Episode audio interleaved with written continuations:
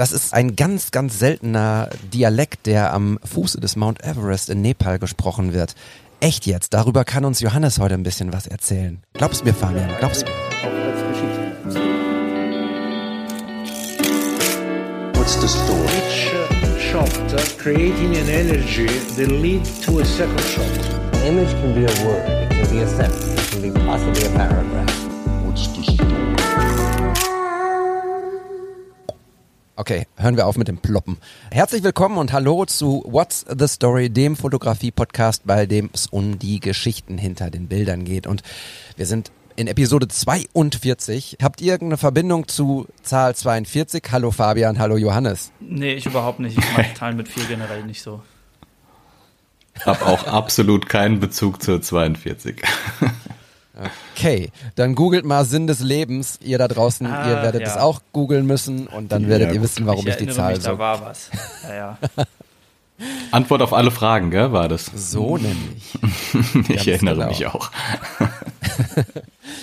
Ja, schön, dass ihr da seid. Ich äh, freue mich sehr. Hallo Fabian, jetzt nochmal so in, in echt. Hallöchen. Hallo Johannes. Hey, Wir machen heute eine kleine mm, Sonderfolge, nachdem wir ja neulich eine Sonderfolge mit Daniel vom Geschichten aus der Geschichte Podcast hatten und dann in der Episode 41 unsere letzten beiden Hosts vorgestellt haben, kommen wir jetzt so langsam eigentlich ins reguläre Fahrwasser. Wäre da nicht, wäre da nicht eine ganz, ganz, ganz tolle Geschichte, die ja, Johannes uns heute erzählen wird. Kannst du mal grob spoilern oder warte, wollen wir erst anfangen, was so bei uns momentan los war, Fabian? Was Ja, komm, wir, wir handeln erst das unwichtige und langweilige Zeugs ab, bevor es ins Ja, spannende voll. Thema geht. äh, dann mach Erzähl mal. mal. ja, ich hau einfach direkt alles raus, was ich habe. Ich musste mir tatsächlich aufschreiben, was die letzten. Wann haben wir das letzte Mal gesprochen? Zwei Wochen ungefähr.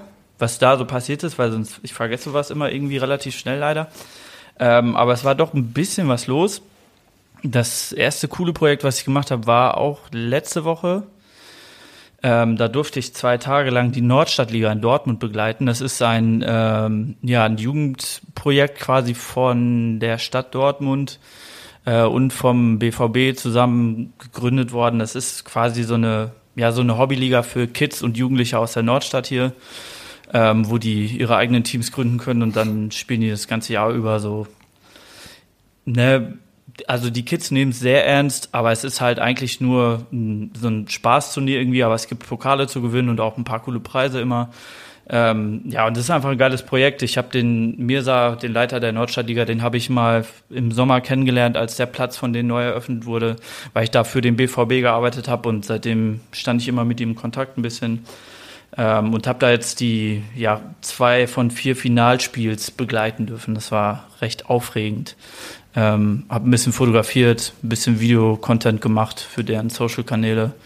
Und äh, ja, die Ergebnisse sind auch ganz cool geworden tatsächlich. Voll gut. Ja, Hab ein, paar, hab ein paar Bilder gesehen. Wie ist das so rechtlich? Habt ihr das vorher alles abgeklärt? Weil es sind ja auch äh, Kids dabei. Also es sind ja hauptsächlich Kids. ja, also es sind jetzt im speziellen Fall, wo ich da war, waren Kids. Das eine Turnier war U14 und das andere U16. Aber das ist äh, alles über die Nordstadtliga quasi so mit abgedeckt quasi. Also ich musste da jetzt nicht nochmal von jedem Kind zum Glück irgendwie so eine Genehmigung einholen und so. Das ist quasi in den AGBs der Nordstadtliga mit verankert. Sonst wäre es auch ein bisschen schwierig, da jedes Mal 50 Kids abzuklappern. Ey, hier, unterschreib mal eben. Oder lass mal deine Eltern unterschreiben, das ist ja noch viel schwieriger dann meistens. Ja, genau. Ich war nämlich neulich bei einem Graffiti-Workshop Mhm. in äh, der Stadt Herne und habe da fotografiert und ähm, so eine kleine Reportage gemacht. Und ja, tatsächlich wollten tatsächlich die, die meisten Kinder auch nicht fotografiert werden. Die waren Jugendliche, so auch irgendwie in dem Alter, was du gerade gesagt hast. Und ähm, wenn ich sie fotografiert hätte von vorne, dann hätten, hätten wir auch irgendwie eine Genehmigung der Eltern gebraucht. Mhm. Insofern habe ich mich dann komplett irgendwie darauf äh, fokussiert, irgendwie nur Szenen und, und von hinten und so zu fotografieren.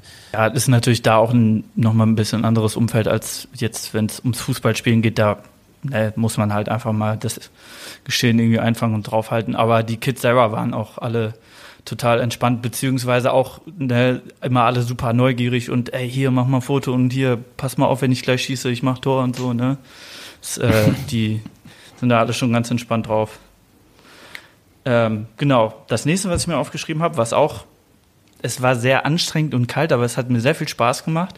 Ich habe nämlich mein erstes richtiges Musikvideo gedreht, also nicht für mich selber, ich mache ja zum Glück keine Musik, aber für einen guten Freund von mir, den Max, der macht ähm, ja Singer-Songwriter-Musik, würde ich das nennen. Also der äh, bringt jetzt bald seine erste Single raus und dann kommt, glaube ich, Anfang Januar kommt seine neue EP raus, wo er echt sehr, sehr lange dran gearbeitet hat. Also ich glaube über eineinhalb, zwei Jahre irgendwie die ganze Pandemie durch. Und da haben wir vergangenen Montag äh, in Düsseldorf ein Musikvideo gedreht und es war sehr kalt und nass. Es hat waagerecht geregnet und gefisselt. Aber es sind sehr geile Bilder geworden. Ähm, Freue ich mich auch schon sehr drauf. Kannst du was vom, zum, zum Look und so erzählen, zur Story? Also ich habe ja in der letzten Episode, in der ich teilgenommen habe, äh, als Musikinspiration als erstes Sam Fender genannt. Und wenn man sich die Musikvideos von dem anguckt, so habe ich zumindest versucht, auch den Look ein bisschen aussehen zu lassen. Also ja, sehr. Also das Wetter war natürlich auch sehr dankbar, weil es total moody, nebelig und nieselig so war. So ne, es war irgendwie alles so ein bisschen wolkenverhangen. Die Wolken hingen auch total tief über Düsseldorf so, wir wollten eigentlich, also wir haben am Rhein zum Beispiel gedreht und da gibt es eine Stelle, wo direkt die Flugzeuge vom Flughafen, so wenn sie starten, drüber fliegen, aber die hat man nicht mal mehr gesehen, weil es halt so nebelig war. Ähm, ja, und dann so verschiedenste Bilder einfach aufgenommen, sowohl am Rhein, wo es ein bisschen ruhiger war, als auch in der Stadt, wo es halt sehr laut und hektisch war, mit vielen Lichtern auch im Dunkeln und so, dass äh, ich, ja, das wird, glaube ich, ganz cool. Ich habe ja auch schon ein paar Screenshots mal in meiner Story gepostet vor ein paar Tagen. Ähm, ja, da wird es wahrscheinlich irgendwann im Januar was zu sehen geben. Nice. Voll schön. Ja, ich äh, habe gar nicht so viel zu erzählen. Also ich habe schon viel zu erzählen, aber das würde ich tatsächlich lieber in einer der nächsten regulären Folgen machen, weil ich jetzt gar nicht so sehr vom Thema ablenken äh, möchte, was wir hier in der in der Sonderfolge Episode 42 besprechen wollen. Ich ähm, bin immer noch fleißig dabei, die Leica Q2 zu testen. Hab jetzt vergangene Woche Mittwoch war ich ähm, mit der wunderbaren Nika ähm, in der Lichtburg in Essen fotografieren. Und das war wirklich toll. Also fernab dessen, dass Nika ein, ein, ähm, eine total tolle Frau ist, die man äh, eigentlich nur super fotografieren kann, ist die Lichtburg in Essen, wenn ihr das Theater, das Schauspielhaus beziehungsweise Lichtspielhaus, so heißt es ja wirklich, ähm, also ein Kino nicht kennt, dann googelt das mal oder schaut euch den ersten Post an, den ich von diesem Shooting in meinem Profil habe, ähm, an. Also ein, ein unglaublich, ein, ein tolles Kino und mit viel Tradition und ja, ich äh, bilde mir gerade so meine Meinung zur Q2, aber das möchte ich dann irgendwann demnächst erzählen und nicht heute. Heute sprechen wir über den Stress von Johannes. ja, den gibt's aber eigentlich nur im positiven Sinne. Ja, Erzähl mal, was war jetzt so in den letzten Tagen bei dir los? Also erzähl mal, worüber wir denn heute sprechen wollen. Du hast ein Buch gemacht. Erzähl mal. So sieht's aus. Und alles, was ich in den letzten zwei Wochen eigentlich gemacht habe, zielt auch auf dieses Buch oder dieses ganze Projekt ab. Also ich habe mich eigentlich um nichts anderes mehr ähm, gekümmert und um den Start hier irgendwo zu finden. Ich war im April in Nepal, um genauer zu sein, bin ich mit meinem Vater zusammen ähm, zum Mount Everest Base Camp gewandert. Wir haben das nicht zu zweit gemacht, wir waren in einer Gruppe unterwegs. Und ich habe mir schon im Vorfeld, weil das ja keine alltägliche Reise ist, überlegt, was man dort fotomäßig ähm, machen kann, was nicht irgendwie das ist, was ähm, die Bilder sind, die man eben findet, wenn man Everest Basecamp Track googelt. Da kommen dann natürlich auch genug. Aber ich habe mir eben was überlegt, was man anderes dort mal ähm, fotografieren könnte. Und das hat ganz geklappt, ganz gut geklappt. Und jetzt ist es soweit, dass ich ab Mittwoch ähm, fünf Tage eine kleine Ausstellung mache und am Freitag das entsprechende Fotobuch in kleiner Auflage veröffentliche. Ja, klingt sehr cool. Da würde ich vielleicht sogar, wo du das gerade jetzt im, im kleinen Intro schon mal erzählt hast, äh, eine erste Frage aufgreifen, die sich mir äh, gestellt hat. Du hast ja erzählt, du hast die Reise mit deinem Vater zusammen gemacht, natürlich auch mit einer größeren Gruppe drumherum. Kannst du da nochmal irgendwie vom Hintergrund mehr erläutern, wie es dazu gekommen ist? Habt ihr irgendwie da euch einfach aus dem Bauch heraus mal so zu entschieden, weil ihr das immer schon mal machen wolltet? Oder gibt es da eine tiefere Geschichte irgendwie zu? Es gibt keine extrem tiefe Geschichte, aber der Trip ist schon initiiert von meinem, von meinem Papa aus. Mein Papa ist früher viel wandern gewesen, auch wirklich Bergsteigen mit Ausrüstung etc. Also wirklich eine, eine Leidenschaft, die es bei ihm schon sehr lange gibt. Bei mir eher weniger. Das Wandern ist so ein bisschen in den letzten Jahren dazugekommen. Ich habe da schon auch meinen Spaß. Und sein Traum war es immer, ähm, mal nach, ähm, nach Nepal zu gehen, ins Himalaya zu gehen und im Optimalfall auch irgendwie mal den Mount Everest zumindest zu sehen. Und ähm, mein Papa wurde natürlich irgendwie auch nicht jünger und ähm, die Idee ist aber trotzdem nie ganz aus seinem Kopf gegangen. Und ähm, es kam aber irgendwann zu dem Punkt, dass seine Freunde oder vor allem der Freund, mit dem er das immer solche Reisen viel gemacht hat, irgendwann körperlich einfach nicht mehr fit genug war, mit Anfang 60 sowas zu machen. Und an der Stelle komme erst ich ins Spiel, dass er irgendwann gefragt hat, hast du nicht Lust, mit mir zusammen ähm, einfach generell so eine Reise zu machen. Da ging es noch gar nicht drum, wir lass uns zum Everest Base Camp laufen. Es ging nur drum, könntest du dir vorstellen, irgendwie nochmal ins Himalaya und wenn ja, lass uns mal schauen, was kann ich mit Anfang 60 überhaupt noch machen, wie anstrengend sind solche Touren etc. Und dann hat vor allem er viel recherchiert und sich informiert. Ähm, und irgendwann waren wir der Auffassung, Everest ist möglich. Lass uns versuchen, das zu organisieren. Und das, was ich gerade alles erzähle, war ungefähr ah, Ende 2018, Anfang 2019 sowas, wo wir ungefähr angefangen haben, uns diese Gedanken zu machen. Ach krass. Also so lange von, von der Idee über die Planung bis zum. Naja, da hat natürlich auch die Pandemie eine Rolle gespielt. Wir hatten die Reise dann, glaube ich, Ende 2019 ein Jahr voraus gebucht. Wir wollten im Oktober 2020 das machen und ähm, ging eben nicht. Und dann haben wir erstmal um ein Jahr verschoben. Dann waren wir im Oktober ähm, 21. Wichtig an der Stelle ist, man kann diese diese Wanderung immer nur im Frühjahr, so im April machen oder im Herbst, Oktober, November. Dazwischen ist es nicht möglich. Warum? Und wegen ähm, Witterung. Es ist dann Regenzeit im Sommer und im Winter ist es zu kalt. Ja, deswegen bleiben ja. eigentlich nur diese zwei äh, Slots. Und im Oktober war es so, also Oktober 21 war es so, wir wissen nicht genau, wenn dann spontan. Aber wir waren irgendwie vom Mindset dann nicht so spontan, das jetzt zu machen, ist nicht. Dann lass uns direkt nochmal verschieben um ein halbes Jahr. Und im Frühjahr 22 hat sich dann schon relativ äh, früh im Februar oder so abgezeichnet, dass das, dass das klappen wird, dass wir Ende April diese Reise machen können.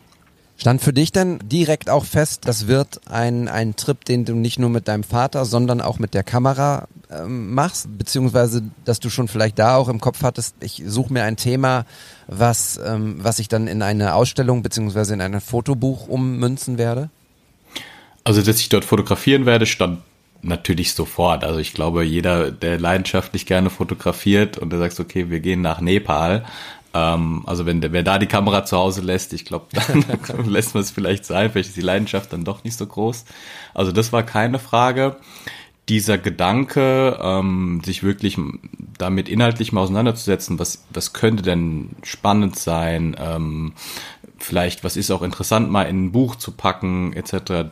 Die, da hat mir natürlich dieser Break oder diese Verschiebung durch die Pandemie schon in Anführungsstrichen in die Karten gespielt, weil so irgendwie Luft war, das nochmal irgendwie sich zu überlegen, anstatt einfach nur, okay, wir gehen jetzt los, ich pack die Kamera ein und ich schaue mir hinterher mal an, was es, was draus geworden ist. Ist dein Vater auch Fotograf? Hat er eine Leidenschaft dazu? Also kann er verstehen, dass du an jeder Ecke äh, stehen bleibst und äh, fotografieren musst? Also mein Papa ist kein Fotograf, hat damit auch nicht so viel am Hut. Allerdings habe ich eine alte Canon AE1 von ihm geerbt. Also da war schon auch bei ihm mal dieses Hobby zumindest mal kurzzeitig da. Und deswegen hat er total, totales Verständnis. Ähm, und ihm, ich habe ihm auch von Anfang gesagt, so, ich werde da viel fotografieren, aber mir geht's nicht. Also natürlich entstehen auch Bilder von uns und von unserer Reise, aber ich habe noch mehr Gedanken, ich will mehr draus machen und ich werde da auch ähm, versuchen, andere Dinge und vor allem die Menschen dort ähm, zu fotografieren. Da fand er natürlich äh, super und ist natürlich irgendwie auch happy, jetzt irgendwie auch Teil von dieser, dieser Geschichte zu sein, ja. Damit wir den Nerd Talk direkt mal abhaken können, ähm, kannst du vielleicht einmal ganz kurz in wirklich aller Kürze sagen, so was war dein Setup? Weil ich stell mir ja vor, du gehst auf diese Reise und musst wahrscheinlich aus einem aus einem Rucksack leben, der nicht zu schwer sein darf.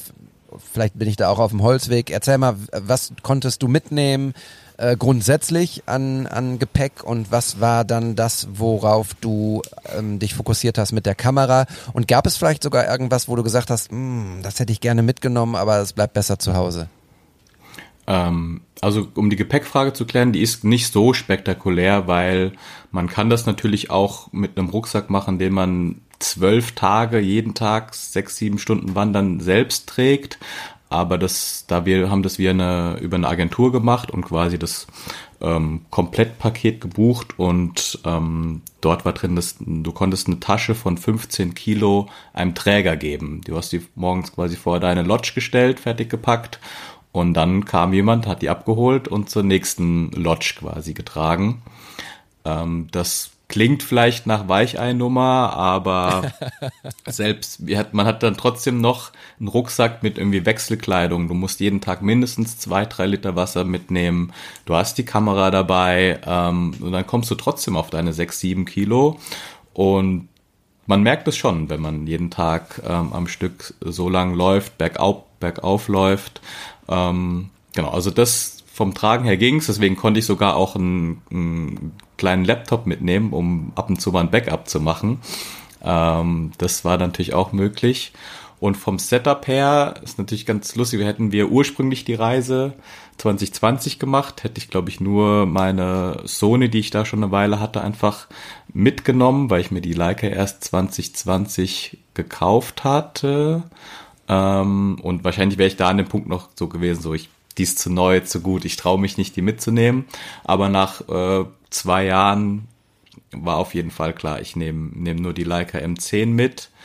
Ähm, dazu hatte ich ein 35er Objektiv und ein 21er und ähm, noch meine Contax T3 Point and Shoot analog und jede Menge Akkus, die ich mir zusammengekratzt hat, weil, weil ich wusste nicht, wie ist dort der Strom, wie oft kann man laden, wie schnell gehen die Akkus leer in der Kälte. Und da auch so ein Leica-Akku 150 Euro kostet, habe ich irgendwie sämtliche Quellen angezapft und hatte, glaube ich, am Ende sechs Akkus oder so. Ähm, war aber jetzt nicht so, nicht so ein Problem. Man hätte relativ lange da noch, noch laden können und die Akkus äh, nachts in den Schlafsack mit reingepackt, damit sie nicht kalt werden. Ähm, das war noch ein, noch ein kleiner Hack. Und sonst, genau, das war das Setup. Die zwei Kameras, zwei Objektive. Und für das, was ich machen wollte, war das perfekt. Natürlich, wenn man krasse Landschaftsaufnahmen machen will, wäre irgendwas noch irgendwie noch was Zoomiges, um an die Berge näher dran zu kommen, so wahrscheinlich geil gewesen. Aber es war ja absolut nicht meine Inten- Intention, da die perfekten ähm, Landschaftssachen zu machen, sondern eben dokumentarisch zu arbeiten, Menschen zu porträtieren und dafür war das absolut perfekt, ja. Ja, was ich noch mal einmal ganz kurz ein bisschen aufgreifen wollte, du sagtest das ja vorhin mit den ähm, Locals vor Ort quasi, die euch da den schweren Rucksack ähm, von Spot zu Spot getragen haben, aber äh, das, ich kann das voll nachvollziehen, so vor allem, wenn man jetzt nicht so der super durchtrainierte Bergsteiger ist, das sind da ja einfach auch nochmal ganz andere klimatische und lufttechnische Verhältnisse, weil das hast du ja in dem Buch auch ganz cool so äh, durchstrukturiert, wie wie hoch man da halt einfach vom, über Meeresspiegel ist. Ne? Ich weiß jetzt, glaube ich, gar nicht, das Basecamp an sich ist 5.500 Meter hoch. Äh, 536, ja. ja, und ne, das, das sind ja Bedingungen, unter denen würden wir so hier aus dem Ruhrgebiet, wo der höchste Punkt äh, der eine Halde oder so ist, da könnte ich keine 20 Kilo mit mir sieben, acht Stunden am Stück rumschleppen und mich dann auch noch aufs Fotografieren so ein bisschen konzentrieren. Ähm, von daher, und was dann natürlich auch noch dazu kommt, die Leute, die das vor Ort da machen, die leben ja auch eigentlich mehr oder weniger davon, dass äh, Wandergruppen da durchkommen und die halt dann die Dienste da in Anspruch nehmen. Total. Also ähm, zum einen war es gerade meine Intention, die Leute zu zeigen, die es möglich machen für Touristen, solche Touren zu machen. Natürlich ist es dort drüben ein Business, aber ist jetzt auch nicht so, okay, jetzt kommen wir Touristen, lass uns hier unsere, unser, ähm, unsere Brötchen damit verdienen. Die sind extrem dankbar, dass du da bist, dass du denen ihre Tasche gibst, dass du ihnen Arbeit gibst, dass du ihnen die Möglichkeit gibst, ihre Familie äh, ernähren zu können. Also das hat man schon extrem, man hat so ein schlechtes Gewissen, okay, jetzt gebe ich ihm wieder meine 15 Kilo Sack und heute haben wir eine krass anstrengende Etappe vor uns. Aber die freuen sich, die nehmen das, die nehmen zwei Taschen, die tragen halt 30 Kilo äh, da hoch. Es ist einfach unvorstellbar und ähm, die siehst du abends wieder, die sind happy, natürlich kannst du mit denen nicht reden, weil die kein Wort Englisch sprechen. Aber ähm, das habe ich schon extrem gemerkt. Das ist für die natürlich Arbeit, aber Arbeit, für die sie extrem dankbar sind auch. Das ist total spannend, weil ich, ich merke übrigens, dass ich sehr häufig das Wort spannend sage in unserem Podcast. Aber ist es, es, ist nun mal es so. ist ja auch spannend. Ja, ist mega ist spannend. so. ähm, ich war neulich auf der Zugspitze und die ist jetzt äh, natürlich nicht so hoch wie der Mount Everest und auch nicht so hoch wie das Basecamp, aber ähm, ist auch schon hoch, muss ich sagen. Und ich musste dort, ähm, weil ich dort Behind-the-Scenes-Fotos für eine Produktion gemacht habe, die übrigens heute rauskommt. Die Episode, das möchte ich kurz einmal eingrätschen an der Stelle. Die Episode erscheint am Freitag, also wenn ihr sie heute hört, ist Freitag. Und heute gibt es auf dem YouTube-Kanal Eiskalt zur Spitze die erste Folge der Webserie Eiskalt zur Spitze. Und da war ich nämlich auf der Zugspitze und musste einmal ziemlich, ziemlich schnell rennen. Und es waren irgendwie nur so 50 Meter, aber ziemlich steil berghoch oben am Gletscher. Ich war so unfassbar außer Atem und habe gedacht, das gibt's doch nicht. Das sind 50 Meter, hallo? Aber ja, es ist halt eine andere Luft. Ja, und ich bin schon außer Puste, wenn ich den dritten Stock meine Einkäufe hochtrage manchmal. Wenn, wenn ich einen schlechten Tag habe. Ähm, aber wo wir jetzt ja gerade schon so ein bisschen auf die Menschen zu sprechen gekommen sind, was ja auch, würde ich mal behaupten, so der Hauptinhalt von dem ganzen Buchprojekt und äh, der Reise oder zumindest deinem Part auch der Reise war, ähm, das, wo- was du gerade nochmal angesprochen hast, diese, diese Dankbarkeit, die die dann natürlich auch dir entgegenbringen und du den ja auch, weil das ja so ein, ja, es ist ja so ein Zusammenspiel zwischen Menschen irgendwie und das finde ich, wenn man jetzt mal so ein bisschen auf die Bilder zu sprechen kommt, das finde ich, sieht man in super vielen Bildern, die du in den, ins Buch gepackt hast. Ähm, kommen später ja auch nochmal zu unseren Favoriten und das ist natürlich bei mir auch nicht überraschend ein Bild mit einem Menschen drauf.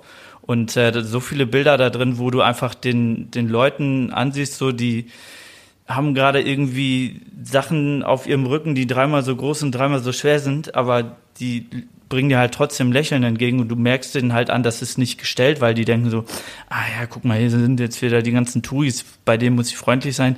Die, die sind dann halt einfach so, ne? Und die sind dankbar für das, was sie da machen können und klar, sie leben davon, können ihre Familien ernähren, aber ist jetzt, äh, man sieht den halt an, dass sie es auch wirklich mit Herzblut machen und halt trotzdem auch äh, ja dadurch ihr Leben irgendwie genießen und das äh, finde ich sieht man in den Bildern super gut.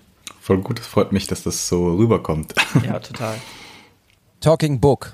Lass uns mal über das Buch einmal sprechen. Ähm, wir haben sicherlich gleich noch die ein oder andere Frage, die aufkommen wird. Unter anderem möchte ich irgendwann gleich auch noch mal wissen, ich drop das schon mal, damit ich es nicht ver vergesse, wie lang eure Etappen meistens so waren, also wie viel Kilometer ihr pro, pro Tag dann zurückgelegt habt. Aber lass uns einmal über das Buch sprechen. Das Buch heißt Along Trails und ähm, du kannst ja sicher gleich ein bisschen was drüber sagen. Ich möchte es nur einmal kurz beschreiben. Wir sehen ein rotes, dunkelrotes Buch. Ich glaube, das ist DIN A4. Ne? Ich, alle Hörer, die hier jetzt zuhören, wir haben das Buch bislang nur als PDF vorliegen, leider. Johannes hat es bei sich zu Hause liegen, hat es gerade einmal in die Kamera gezeigt. Also ist es äh, DIN A4?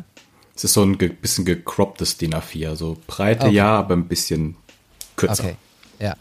Genau, also ein sehr, sehr, trotzdem sehr großes Fotobuch, ein sehr, sehr wertiger Look irgendwie auch. Wir haben gerade schon über die offene Bindung gesprochen, die ganz toll ist. Auch da werden wir gleich nochmal drüber sprechen.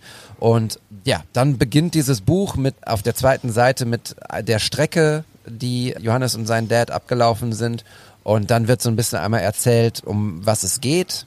Und was ich total schön finde, vielleicht kannst du dann da auch übernehmen, Johannes, ist so auch die Gliederung, wie du die, ich nenne es mal Kapitel, gegliedert hast. Und zwar mit einer Doppelseite, mit sehr groß, sehr großer Typo, wo dann auf Nepalesisch steht, also ein, ein, ein Ausdruck aus, aus Nepal, Namaste beispielsweise mit einer englischen Übersetzung. Das Buch ist auf Englisch geschrieben und es heißt dann, das steht für Hallo. So ordnen sich dann die Kapitel. Das nächste Kapitel wäre dann Yum Yum und genau. Erzähl mal ein bisschen was über die Struktur des Buches, wie du da darauf gekommen bist und was du, wieso dein Storytelling war. Es ist ja ein chronologisches Storytelling, aber erzähl mal.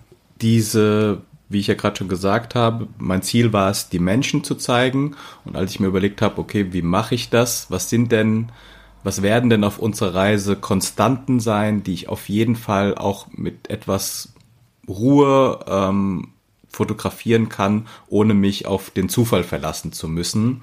Und da kam mir eben im Kopf diese, die Hosts quasi. Es war vorher klar, es gab natürlich irgendwie, wir haben ein PDF bekommen, wo drin stand, okay, am am, ich weiß nicht welcher Tag es war, am Freitag fliegt ihr los, dann lauft ihr dahin, am nächsten Tag lauft ihr dahin und überall übernachtet ihr. Und das sind so kleine Lodges, die werden, ähm, je höher es wird, immer einfacher und rustikaler, ähm, auch nie beheizt, außer ein Raum mit Ofen.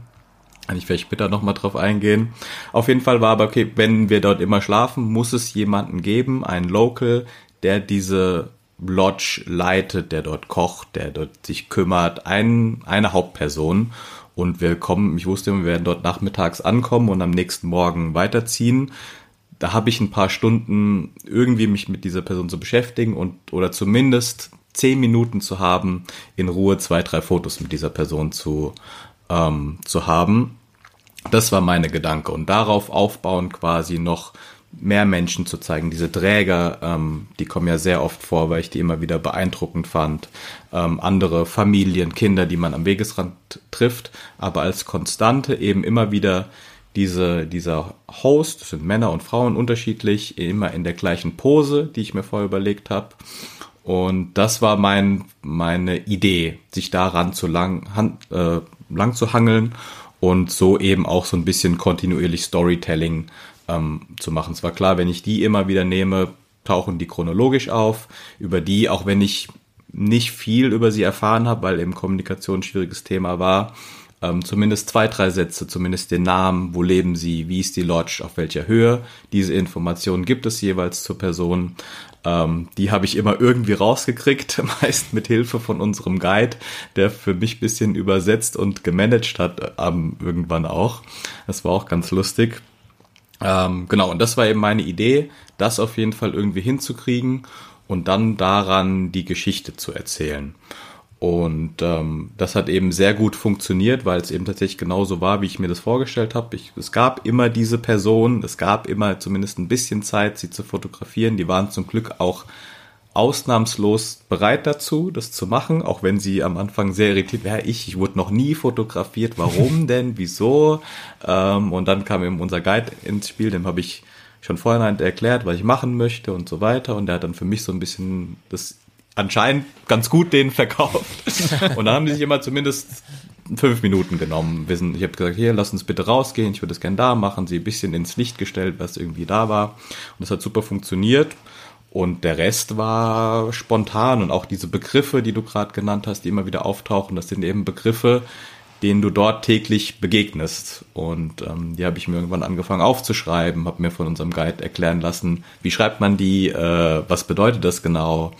Und ähm, die habe ich dann eben, weil ich die cool fand, so als Trenner. Sie sind ja nicht, sind nicht unbedingt Kapitel, aber sie bisschen sollen die Bilder immer zu diesen Begriffen passen. Also das haben wir Happiness, wir haben langsam, langsam als nepalesisches Wort. Ähm, dieses Zoom, Zoom spricht man es übrigens aus. Ähm, ah. Also los geht's. Ähm, und das fand ich irgendwie als zweite Komponente passend, ähm, die immer wieder auftauchen zu lassen. Und aber das war erst tatsächlich eine Idee, die ähm, im Nachhinein entstanden ist. Diese Personen ähm, immer zu zeigen, das war eine Idee, die im Vorhinein schon entstanden ist. Ja, klasse. Mich, ich finde das total spannend, weil, ah, schon wieder das Wort spannend. ich finde das total cool, weil das wäre meine Frage gewesen. So, gab es Leute, die sich gesträubt haben, die es nicht wollten, aber wenn du jetzt sagst, dass sie, dass sie sagen, äh, warum ich irgendwie, ich wurde noch nie fotografiert, das überrascht mich tatsächlich total, weil irgendwie ähm, gut, das ist natürlich die, die Fotografen denke, dass du diese Menschen fotografieren musst eigentlich, wenn du mit ihnen zu tun hast, bei ihnen un unterkommst oder wie auch immer. Und dann häufig ja auch, die erzählen ja auch Geschichten. Also so wie sie aussehen, erzählen sie ja allein schon Geschichten. Das ähm, bringst du auch in deinen Fotos, finde ich, sehr, sehr gut rüber, dass man sich die Leute anguckt und sofort irgendwie das Gefühl hat, okay, der macht das schon so und so lange und äh, die hat total Bock dazu und kümmert sich ganz hervorragend drum. Also da wundert es mich sehr, dass die selten fotografiert werden. Bist du Fotografen begegnet? Ähm, nicht direkt, natürlich siehst du dort viele Kameras. Ist wie, es ist, ich meine, es ist der Mount Everest Base Camp Track. Ähm, ich finde, der hat anscheinend schon eine Magie. Mich hatte angezogen, jedem, den ich davon erzähle, sowohl davor als auch danach, war sofort interessiert. Auch Menschen, wo ich dachte, okay, die fragen halt nach meinem Urlaub, wie war es, aber so lang, so bald du Everest erwähnst, ist, hat jeder ein Ohr irgendwie dazu, was mich extrem überrascht hat, weil es ist schon eine touristische Reise. Dieser Track ist, ist bewandert. Wir hatten extrem Glück, dass, diese, dass wir diese Pandemie als Gap hatten, weil ich fand, es gibt immer wieder so Passagen, wo sich so, wo man durch so einen Pass muss oder so, wo sich ein bisschen staut und dann denkst du, boah, hier ist schon viel los gerade. Und unser Guide hat uns aber erzählt, das ist ungefähr ein Drittel von dem von vor Corona. Und dann denkt man sich so, hey, wir haben jetzt eineinhalb Jahre gewartet, aber vielleicht war das extrem gut, weil wir auch schon viele Abschnitte hatten, wo wir nur als unsere Gruppe waren. Die Lodges waren nicht super voll. Das war eigentlich alles entspannt, aber am Ende des Tages ist es ähm, schon eine touristische Gegend am Ende des Tages. Aber ich glaube, fotografisch sind halt alle geil, in Anführungszeichen, auf die perfekten Naturaufnahmen, auf die Landschaftsaufnahmen, auf diese Berge. Und das ist das, was du auch findest, wenn du danach googelst, nach den Bildern. Ich habe geguckt, was gibt's für Bücher, was hat man denn da schon mal gemacht?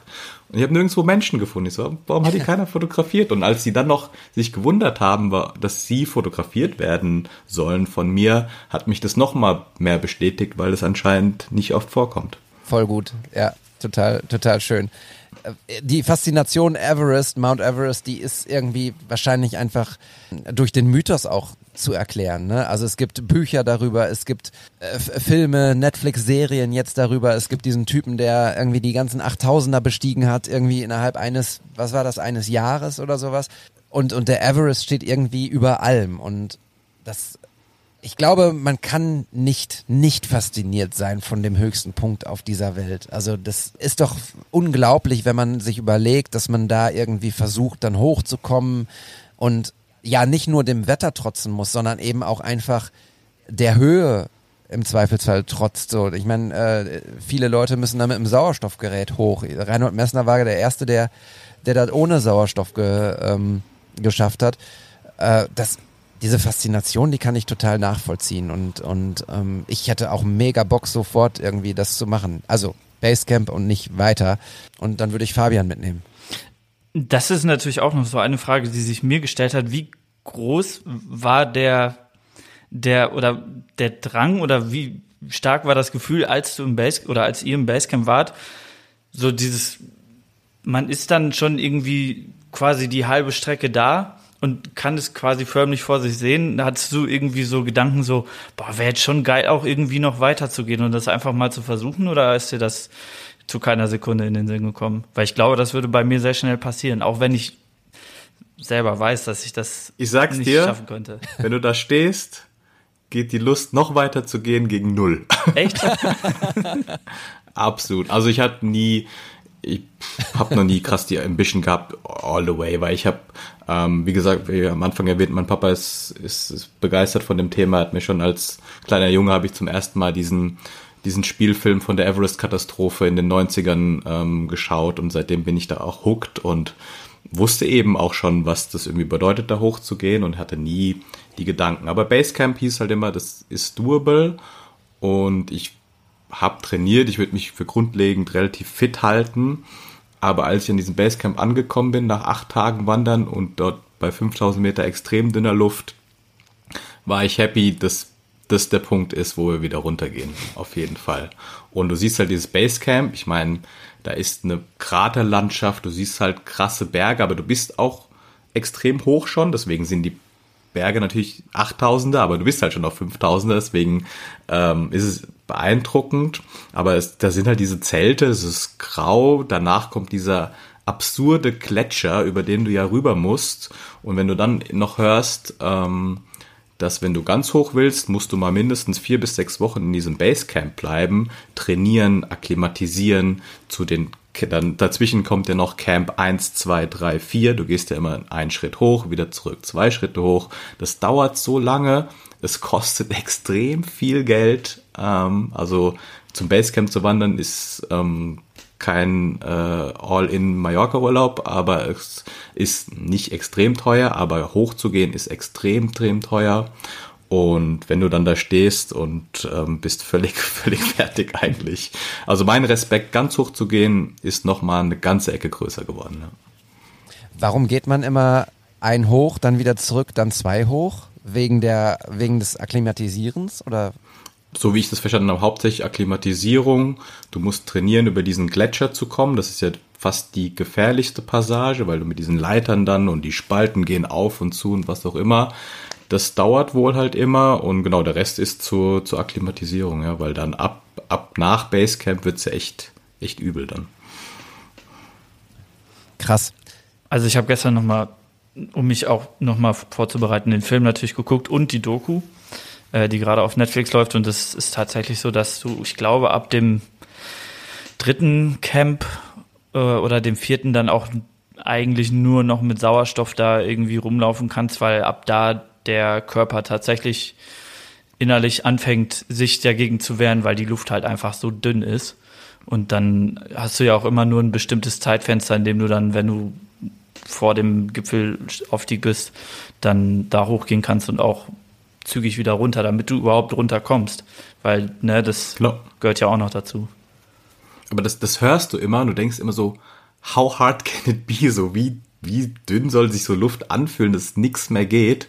Aber wenn du dann eben das mal erfahren hast, was das mit deinem Körper macht, schon auf 5000, ähm, dann fängst du halt erstmal an, dir wirklich Gedanken zu machen, so, okay, nochmal drei drauf, Pff, crazy. Ja, das glaube ich. Was, also fernab dessen, dass du, dass du gemerkt hast, dass du irgendwie nicht so richtig fit bist, gab es tatsächlich irgendwelche Momente oder irgendwas, was in deinem Körper gesagt hat, so, hey, jetzt äh, hier, äh, das ist nicht ganz so geil, was wir hier machen? Also ab 4000 hat man zum ersten Mal so ein bisschen Symptome, ein bisschen Kopfschmerzen, ähm, ist ein bisschen platter, wenn man irgendwie ankommt. Ähm, aber es ist normal, also das sagt ja auch immer die Guides, so die sind erfahren, die kennen die ganzen Touristen, die kommen, sie, dann kriegst du jede Menge Tee zu trinken, also trinken, trinken, trinken, ist äh, Geheimrezept. Ähm, Suppe essen, Knoblauchsuppe essen war irgendwann angesagt für alle, die ein bisschen Kopfschmerzen hatten. Und ähm, aber ich glaube, generell ging's uns ging's uns ganz gut. Ich habe einfach gemerkt, dass irgendwann einfach jeder Schritt krass anstrengend war. Also es war einfach, du denkst so, natürlich hatten wir schon ein paar Tage in den Knochen, aber es war einfach, als ob du gerade irgendwie einen Marathon gelaufen wärst. Du hast irgendwie keine Power in den Beinen gehabt. Du hast dich da echt irgendwann lang geschleppt ähm, und hast irgendwann auch keinen keinen Bock mehr, dann die Kamera rauszuholen. Also so ist es dann schon auch, weil du einfach so, okay, ich will jetzt hier ankommen. Das war unser Ziel. Dort machen wir unsere Handyfotos vor diesem Stein. Ähm, natürlich sind auch noch ein paar andere Fotos entstanden, aber es gibt auch Gründe, warum in diesem Buch kein Foto vom Basecamp ist. Hauptgrund ist, weil ich es nicht zur Geschichte dieses Buches wirklich gepasst hat, auch weil es nicht wirklich fotogen ist, aber auch weil du dort weder Zeit noch Muße hast, jetzt da wirklich auf Motivsuche zu gehen. Das ist schon ist schon auch ein Faktor, ja. Also heißt, ihr habt im Basecamp selber auch gar nicht viel Zeit verbracht, so nach dem Motto einmal kurz da gewesen und dann aber auch direkt wieder umgedreht? So ist es. Du hast, wenn du nicht weitergehst, hast du dort eigentlich bist du nicht im Camp drinne. Es ist gibt so einen Eingangsbereich, da ist dieser Stein, wo jeder sein Foto macht und da geht's dann erst in diese Camp-Zeltstadt rein. Ich habe gehört, wenn nicht viel los ist, ähm, kann man da irgendwie mal schauen, weil wir waren jetzt ja quasi kurz vor der Zeit da, wo die Leute anfangen dort wirklich zu campen, um dann im Mai ganz hoch zu gehen. Aber du verbringst nur, wie lange waren wir da? Eine Stunde. Ja, Ach, du guckst da ein bisschen, ähm, bist dann dort. Aber es ist, es war uns auch vorher bewusst, es ist ähm, einfach das Ziel. Es hat dir gesagt, ey, das ist halt so ein Camp, ne? Du siehst halt auch nicht krass den Mount Everest oder so, aber es ist halt ein Ort, den, den jeder kennt, der irgendwie was Besonderes hat und eben dieses, das Ziel dieser Reise. Aber du gehst dorthin und dann gehst du wieder zurück und bist dann auf einer Lodge auf 5100 Meter. Aber diese, dort machst du auch mittags auf Mittagpause 5100 Meter, dann sind es eigentlich nur noch 200 Höhenmeter bis ins Basecamp. Du kannst es auch schon fast sehen, aber dieser Hin- und Rückweg, weil der geht so über Gerölsch, also man kann es ja nicht sehen, sorry mal, also hoch und runter, nicht nur noch hoch, hoch, hoch, sondern es geht wirklich immer zickzack, zickzack und du denkst, es endet einfach nicht. Ähm, und das war mit Abstand das Anstrengendste von, von dieser Wanderung. Ja, krass. Was ich mich noch frage ist, also erstmal finde ich äh, das vorab geschickt. Ich äh, finde deshalb auch den Titel sehr, sehr clever gewählt. Also natürlich ist es ein Buch und Mount Everest und Basecamp ist irgendwie so der, der Hint irgendwie, um, um, um da reinzuziehen. Aber Along the Trails finde ich einfach äh, sehr, sehr klug und sehr schön gewählt, weil es eben einfach den Weg beschreibt und genau das ist ja auch das, was wir in dem Buch sehen. Also was willst du dann am Basecamp fotografieren? Wobei ich tatsächlich, als ich mir, mir ähm, das Buch durchgeguckt habe, überlegt habe, so als, als ich dann relativ weit hinten angekommen war, so, okay, ähm, und wo ist das Basecamp jetzt? Und ist der Mount Everest irgendwo zu sehen? Da haben, haben wir ja auch geschrieben in unserer WhatsApp-Gruppe. da sagst du, ja, das ist zweimal ganz klein zu sehen. Aber natürlich ist nicht das, das was, was das Buch erzählen soll. Insofern finde ich es sehr, sehr clever gewählt und was ich aber trotzdem spannend gefunden hätte, was ja vielleicht ein zweites Buch wäre, ist, die Menschen im Basecamp auch zu fotografieren. So, ne? Was sind das für Vögel, die dort dann campen, einen Monat gefühlt, um dann irgendwie im Mai hochzugehen? So, also was, und die viel Kohle investieren und die ihr Leben riskieren, so, weißt du? Also, das ist sicherlich auch nochmal ähm, ein spannendes Thema. Aber ich glaube, das muss man dann auch gesondert machen, oder? Ähm, ja, auf jeden Fall. Also, sorry, ich beantworte kurz die Frage von, äh, von David. Äh, Das ist wäre nochmal eine ganz andere Geschichte. Ich meine, du brauchst ein Permit, da irgendwie wochenlang in diesem Camp zu sein. Ich glaube, da kannst du dich einfach mal Nachmittag durchgehen und ein paar, paar Fotos machen. Ich glaube, da musst du echt irgendwie nochmal irgendeinen irgendeinen Auftrag haben. Und ja, da, da sind nochmal andere, andere Menschen. Natürlich sind da auch ähm, Locals in Form von Sherpas, aber da sind halt hauptsächlich Touristen aus aller Welt mit viel Geld und natürlich ultra spannend, was, was, was hat die geritten, das jetzt hier zu probieren.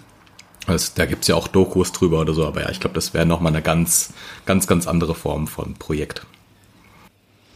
Was ich gerade noch mal einmal aufgreifen wollte, dieses, äh, diese kleine Tatsache, die David gerade erwähnt hat, dass der tatsächliche Mount Everest nur zweimal im ganzen Buch zu sehen ist, fand ich äh, super witzig und äh, nicht spannend, aber also ich fand, das hat, das hat noch mal so was ganz Besonderes da reingebracht, weil klar, ich habe mir die auch durchgeguckt und immer gedacht so, ist er das jetzt, ist er das nicht? Bei einem Bild steht's ja auch drunter und dann dachte ich so, ah ja, das, ja doch, das passt so. Äh, aber wenn man das im Hinterkopf behält, finde ich das noch umso cooler irgendwie, dass du gar nicht so sagst, so, ne, klar, du könntest ein irgendwie 20 Seiten mit irgendwie geilen Bildern von der Spitze vom Everest, wie man sie irgendwie sieht, auf dem Weg machen. Aber das wäre nach dem fünften Bild halt auch langweilig. Und dann finde ich es umso cooler und besser gestaltet auch, dass du dann halt wirklich diesen Berg gar nicht mehr in den Fokus nimmst, sondern halt wirklich dann sagst du, ey, hier, das sind die Menschen, die in diesem Gebiet leben und da von diesem Berg quasi leben. Ähm, ja, finde ich, macht das Ganze einfach nochmal viel, viel interessanter und vielseitiger. Natürlich wägt man, wenn man diese, es gibt natürlich Bilder vom Basecamp und es gibt noch mehr Bilder, wo man die Spitze des Everest irgendwie sieht, aber man wägt dann natürlich irgendwann ab, was, was sind ähm, die Bilder, die hier rein sollen und für mich war dann irgendwann klar die Entscheidung, das ist kein Bild mit den geilen Mount Everest Aufnahmen, die habe ich einfach nicht. Ähm, vor allem, wenn du dann irgendwie mitbekommst, dass irgendwo ähm, zu Sunset-Zeiten irgendwo ein Helikopter landet, durch da ein paar Leuten, Leute mit 400er Objektiv rausspringen und das perfekte Bild halt machen, dann weißt du, okay, die gibt es genug, diese Bilder, die entstehen hier. Ähm, ich habe sie halt nicht und dann nur der Vollständigkeit halber eins reinzunehmen vom Basecamp war dann irgendwie, hat dann meine meine künstlerische Seite hat sich dann dagegen. Das wäre zu einfach gewesen. Ähm, Es wäre zu einfach. Und deswegen habe ich mir entschieden, natürlich ist es im Subtitle soll das rein, ähm, aber ich habe eben versucht, im Intro relativ früh klar zu machen, dass es darum nicht geht. Jetzt haben wir schon viel über die Geschichte des Buches gehört. Wir haben Bilder gesehen von, von Menschen, die Geschichten zu erzählen haben. Gibt es eine, ein Foto, ähm, Johannes, bei dem du sagst, also vielleicht gibt's ja sogar auch durch, durch deinen Guide oder euren Guide ähm, die Möglichkeit, dass du äh, Geschichten gehört hast, die dich besonders beeindruckt haben, also von Menschen, die du fotografiert hast, ähm, fernab der Sprachbarriere. Es ist ähm, schwierig, da eine Geschichte rauszupicken, aber generell habe ich ja gerade schon gesagt, tauchen relativ oft diese, diese Träger auf ähm, und quasi via unseres Guides, Avi heißt der, ähm, erfährt man so ein bisschen, was das für Menschen sind, die da Sachen durch die Gegend tragen, weil er selbst jahrelang als Träger gearbeitet hat. Und er hat mit, lass mich überlegen, als Junge mit 14 Jahren angefangen, dort ähm, Lebensmittel hochzutragen, äh, was ich Rucksäcke für Touristen etc. Und das in so einem jungen Alter und das hat er ewig, ewig gemacht. Ähm, was hat er mir erzählt? Irgendwie teilweise irgendwelche Möbel und bis zu irgendwie 80 Kilo, was auch immer.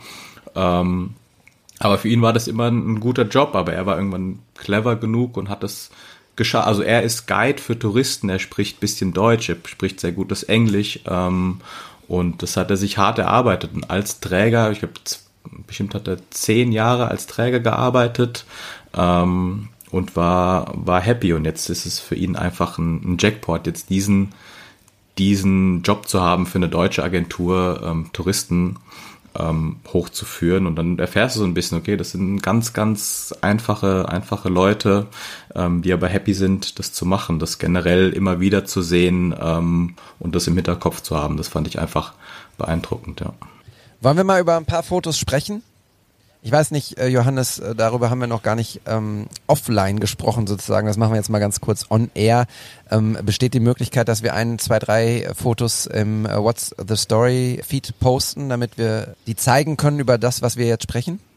Auf jeden Fall. Also wir können, es gibt natürlich eine, eine Handvoll Fotos, mit denen ich jetzt auch kommuniziert habe für meine Ausstellung. Es gibt Plakate, es gibt Flyer, es gibt natürlich wie ein Covermotiv.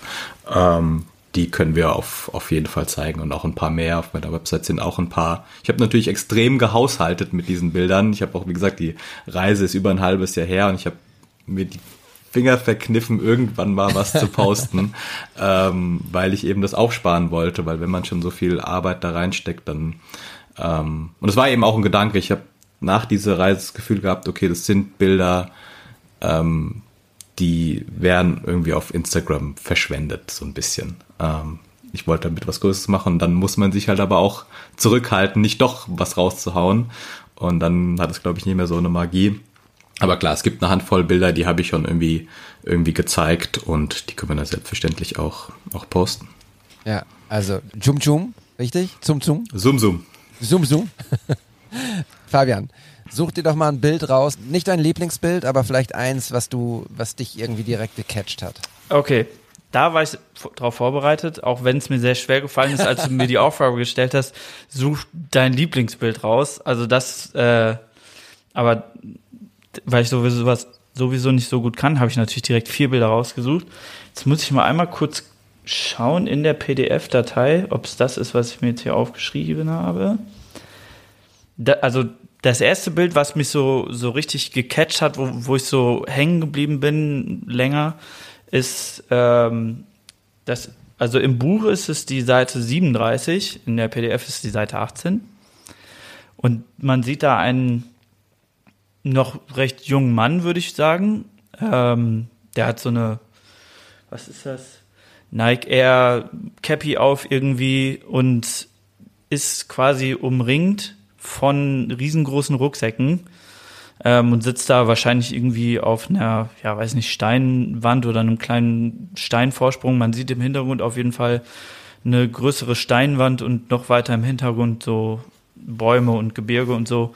Und er, man sieht quasi einfach nur eine Reihe aus Rucksäcken und er guckt da so ein bisschen, bisschen raus. So, es hat so seinen Arm lässt sich drauf angelehnt und guckt eigentlich relativ entspannt und mit so einem leichten Lächeln in die Kamera. Und das hat mich, das war so das erste Bild, was mich so gecatcht hat, weil das so dieses, so dieses Mindset, was die Leute da alle so ausstrahlen, das hat mich da das erste Mal so richtig abgeholt, weil man so sieht, so, der ist quasi umzingelt von Rucksäcken, wo jeder einzelne wahrscheinlich gefühlt 20 bis 30 Kilo wiegt. So würde ich jetzt mal anhand der Größe irgendwie schätzen. Und der geht da schon fast so ein bisschen unter, aber ploppt halt trotzdem so raus. Ähm, und wenn man bedenkt, dass der diese Dinger da jetzt den ganzen Tag hochschleppen muss und dabei, ich weiß jetzt nicht, ob es bevor er losgegangen ist oder nachdem er sie abgesetzt hat, geschossen wurde, das Bild. Aber er sieht halt trotzdem glücklich und zufrieden aus und äh, hatte trotz der Umstände immer noch genug Zeit und äh, Energie und gute Laune in deine Kamera zu lächeln. Das war so das erste Bild, was mich richtig, das hat mich so gecatcht. Lustig, ich habe zwei Seiten weiter geblättert sozusagen und ähm, ich habe das Bild auch in der engeren Auswahl gehabt, aber ich fand ein Bild noch ansprechender für mich, ähm, wo ich gedacht habe, wow, wie, wie krass sieht das aus? Das ist in der PDF beziehungsweise im Buch auf Seite 39. Ich glaube, das ist auf jeden Fall kein Träger von äh, Touristenrucksäcken. Das ist ein älterer Herr am Stock, der aber auf seinem Rücken eine unfassbare Konstruktion hat.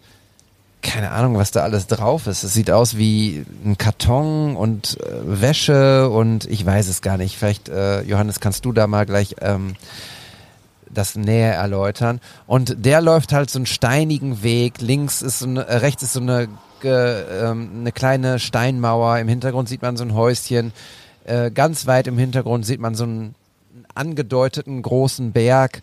Und ähm, der läuft da halt einfach sehr gebückt her. Und das Foto, da habe ich echt nur gedacht, so, mein Rücken tut schon weh, ständig und immer. Ich möchte nicht, ich möchte nicht sein Rücken sein. Johannes. Ja, so ging's mir auch jeden Tag. Ähm, ja, sind auch beides Motive, die, die ich extrem gern mag. Vor allem das, was du gerade beschrieben hast, David. Das war auch lange eigentlich, ähm, also es gab lange zwei Cover. Ähm, das war lange eine Alternative.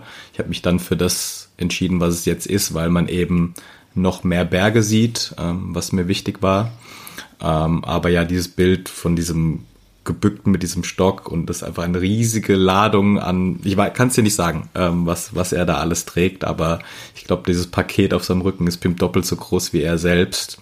Und ich meine, dieses Bild ist relativ am Anfang der Wanderung entstanden, was man noch sieht, weil viel Grün drumherum ist. Aber diese Motive gab es auch in den größten Höhen, wo diese Leute, es war immer dieses ähnliche Bild, deswegen konnte ich es auch nicht tausendmal ins Buch packen oder fotografieren, aber dieses diese Haltung, diese gebückte Haltung ist die Technik auch, damit mehr auf dem Rücken aufliegt und man nicht so viel an den Schultern hat. Und dann zu dann dieser winzige Stock, ähm, ist jetzt nicht, weil der so alt war und am Stock geht, sondern das ist die, die Technik irgendwo auch, die genutzt wird, um diese riesigen Lasten zu tragen. Ähm, aber ja, das Bild mochte ich vom, vom Bildaufbau und von den Farben ähm, extrem, ja. Ich muss einmal ganz kurz äh, auf das Coverbild kommen, weil das ist auch eins, was bei mir in der engeren Auswahl war, was aber hinten rausgefallen ist, weil übers Cover wird wahrscheinlich eh genug gesprochen. Trotzdem möchte ich sagen, wir sehen auf diesem Bild wieder einen äh, Träger. Ähm, du hast es gerade schon leicht beschrieben. Man sieht viele Berge im Hintergrund mit Schnee. Es muss sehr, sehr hoch sein. Man sieht kein Grün mehr, auf jeden Fall keine Bäume. Die Straße ist jetzt auch nicht so gepflastert wie auf dem Bild, was wir vorhin beschrieben haben.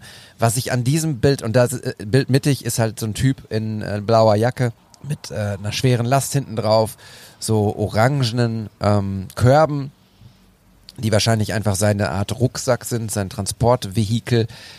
Was ich an diesem Bild so geil finde, ist sein Blick. Denn der Blick, der geht so, ähm, man sieht nur ein Auge, das andere ähm, Auge ist verdeckt von Haaren, von so einer Haarsträhne, die äh, da drüber geht.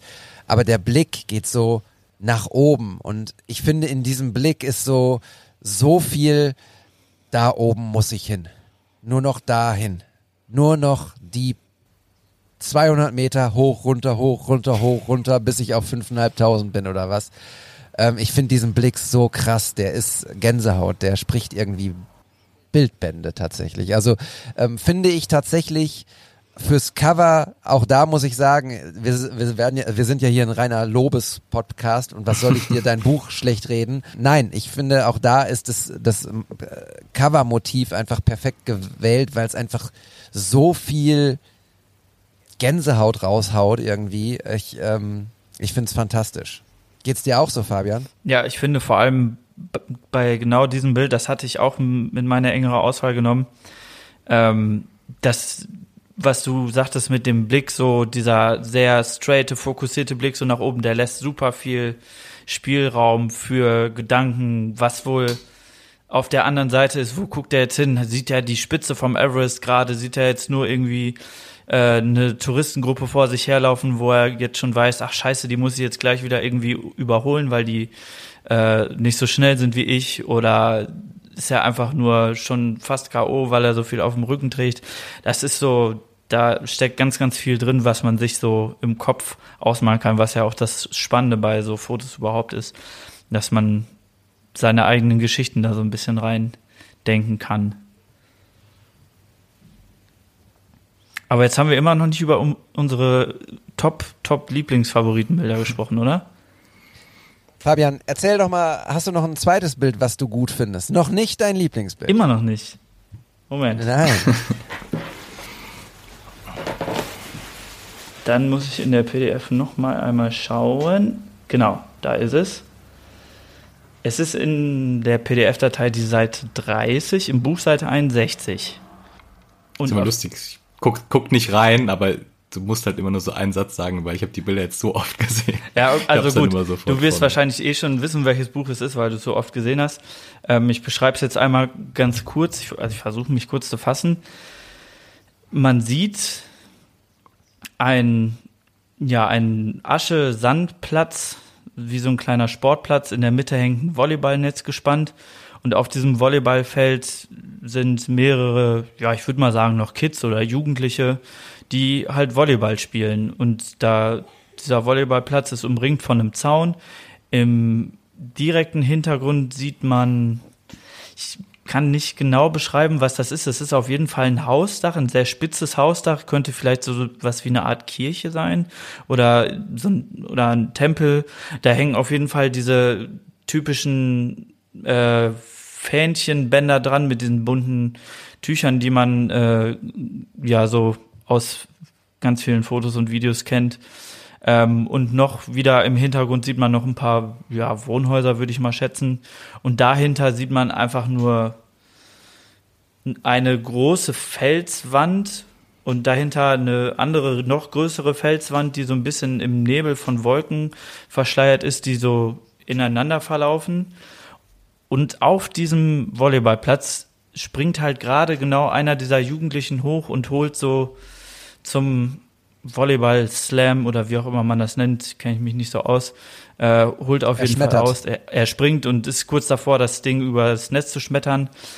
Ähm, und das sieht so genial aus, weil das Licht kommt so von, sag ich mal, rechts oben, gerade so über den Berg geschienen, scheint so durch so einen Baum durch, der dann so einen schönen langen Schatten auf den Sportplatz auch wirft und genau der Junge, der gerade so hochspringt, bekommt so ein schönes, kantiges Licht irgendwie auf sich drauf und sticht dadurch nochmal so raus und diese, ganz- diese ganze Szenerie ist einfach so krass, dass du im Vordergrund so ein relativ normales Bild von Jugendlichen irgendwie beim Volleyballspielen hast und im Hintergrund halt diese krass riesigen Felswände, die so steil hochgehen und wo die Wolken zwischenhängen, aber vorne scheint trotzdem die Sonne rein.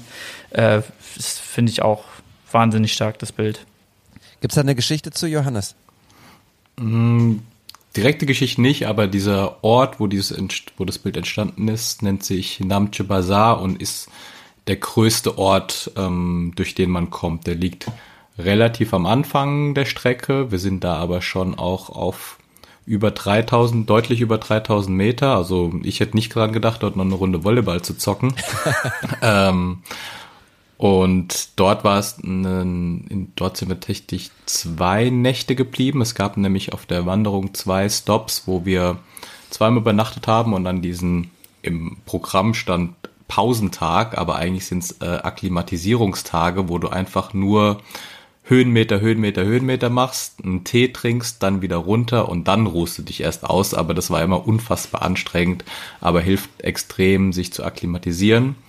Und deswegen haben wir in diesem Ort, da waren wir auch sowohl auf der Hin- als auch auf der Rückreise, bisschen Zeit gehabt und selten mal wirklich, dass man warten kann, bis wie mal das Licht passt, weil es nachmittags auch extrem früh zugezogen ist.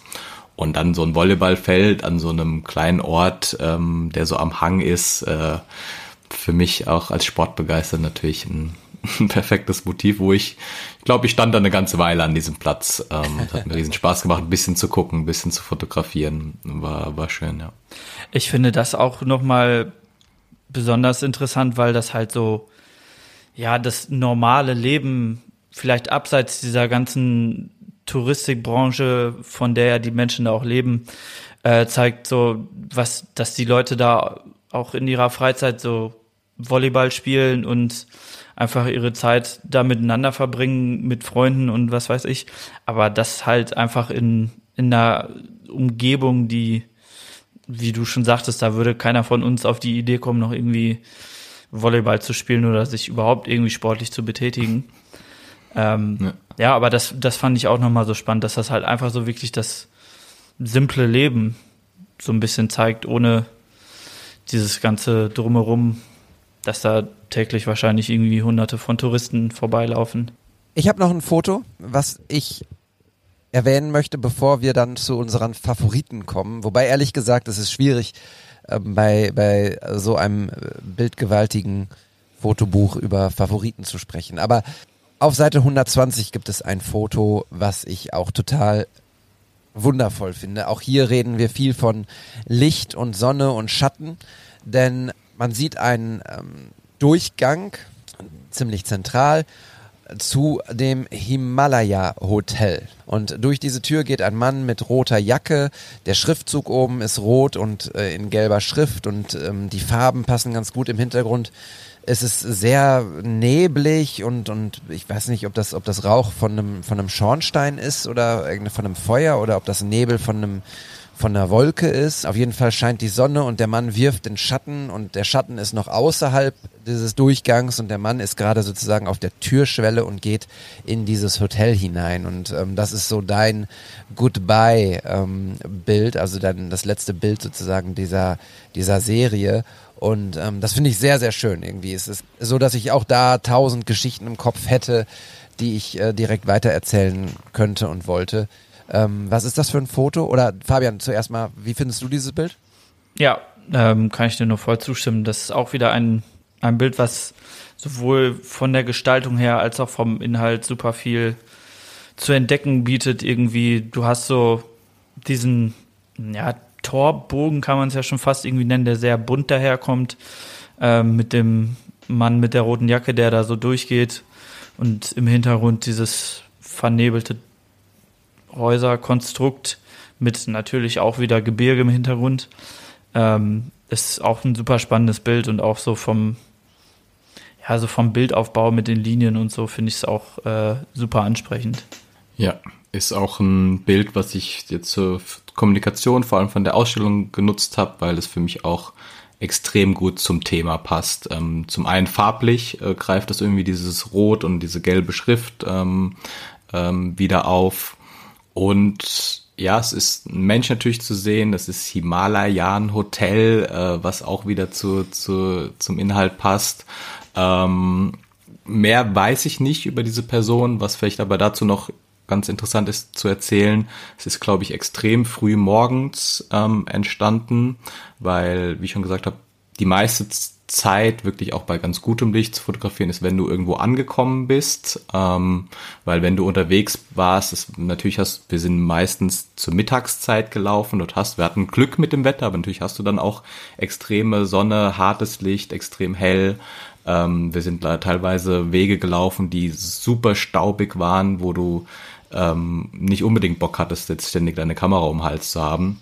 Deswegen war das da herausfordernd zu fotografieren, was aber natürlich umso schöner war, dann dort in diesen kleinen Orten zu fotografieren. Und meistens, wir haben, wann haben wir gefrühstückt morgens? Ich glaube um sieben gab's Frühstück, um acht sind wir immer losgegangen. Und da man aber, da es um, kann es glaube ich, war um sechs dunkel und ich glaube um nach dem Essen um 19.30, 20 Uhr hat man zum ersten Mal sich überlegt, ähm, wann man jetzt gleich ins Bett geht. Deswegen war man auch relativ früh am nächsten Tag wieder fit und ich habe mir meist ähm, vor dem Frühstück, also um sechs, ähm, noch eine Stunde Zeit genommen und bin durch diese kleinen Orte gelaufen. Und viele der Motive, die auch im Buch sind, sind bei diesen kleinen bei diesen kleinen Spaziergängen im Morgenlicht entstanden, weil dort, wir hatten jeden Morgen war es sehr klar, ähm, dieser Nebel auf dem Bild, ich glaube, der ist einfach von einem, von einem Schornstein, von einem beheizten, von einer beheizten Hütte. Ähm, das waren immer schöne Momente, weil dort niemand war, außer eben mal irgendein Träger oder irgendjemand, der da gerade durch so ein Tor läuft. Also wirklich nur vereinzelt Menschen. Ähm, schöne Stimmung. Das, das war immer so ein bisschen meine, meine Routine, wenn ich, wenn es geschafft habe, mich einzupacken in Jacken und so schon vor dem Frühstück. Ja. Wir hatten ganz am Anfang mal gesagt, erzähl mal, wie viel ähm, Kilometer ihr pro Tag gemacht habt. Vielleicht ergänzend dadurch, wie, wa wie warm bzw. kalt war es da? Also wie, wie viel Strecke habt ihr gemacht und ähm, wie war es von den Temperaturen?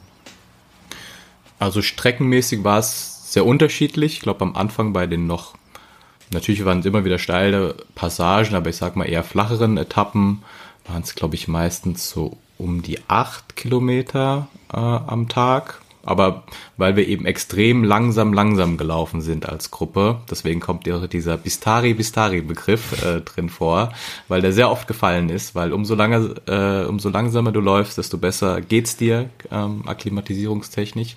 Und deswegen brauchst du einfach den, den ganzen Tag für die paar Kilometer.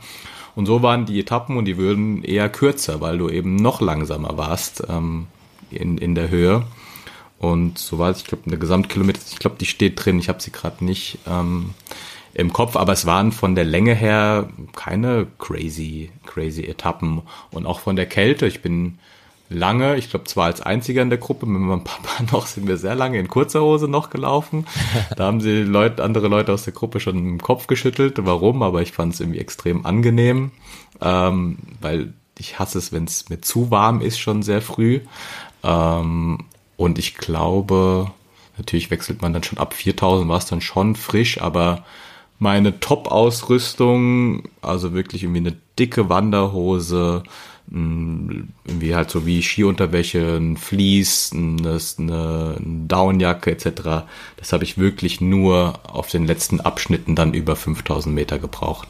Sonst war Kälte total in Ordnung, also nicht nicht verrückt kalt, dass man, man konnte immer noch ganz gut fotografieren, auch ohne Handschuhe. Akkus haben überlebt. Also das war nicht, nicht so ein extremer Faktor, wie man hätte vielleicht erwarten können. Fabian, dein Top-Top-Bild. Und ich bin ziemlich sicher, ich würde Geld drauf wetten, dass wir dasselbe Foto haben. Erzähl mal. Bin ich mir mittlerweile gar nicht mehr so sicher. Ich, wie gesagt, ich würde es auch nicht das Top, Top, Top-Bild nennen, weil das wäre allen anderen Bildern gegenüber, glaube ich, äh, ja nicht angebracht, weil es halt so viele Top-Bilder in dem Buch gibt. Aber das, was ich so beim mehrfachen Durchgucken schon irgendwie als mein Lieblingsbild gefunden oder rausgesucht habe, ist auf Seite 107, was im PDF die 53 ist. Ähm, und das greift eigentlich das nochmal so ein bisschen mehr auf, was du in deinem ersten Bild, David, schon beschrieben hattest und ich auch so ein bisschen weil man sieht wieder, in diesem Fall ist es, glaube ich, schon eine etwas ältere Frau, die über auch einen sehr grölligen Weg geht, aber irgendwo auch in einem kleineren Dorf auf jeden Fall ist. Äh, man schaut oder man steigt in das Bild ein, man schaut so ein bisschen an so eine Hauswand vorbei und dann kommt von links ganz viel Licht reingeknallt, so dass auch wieder schöne lange Schatten entstehen und genau in der Bildmitte steht halt diese etwas ältere, recht kleine Frau mit ihren roten Klamotten und hat aber ein riesiges Paket auf dem Rücken.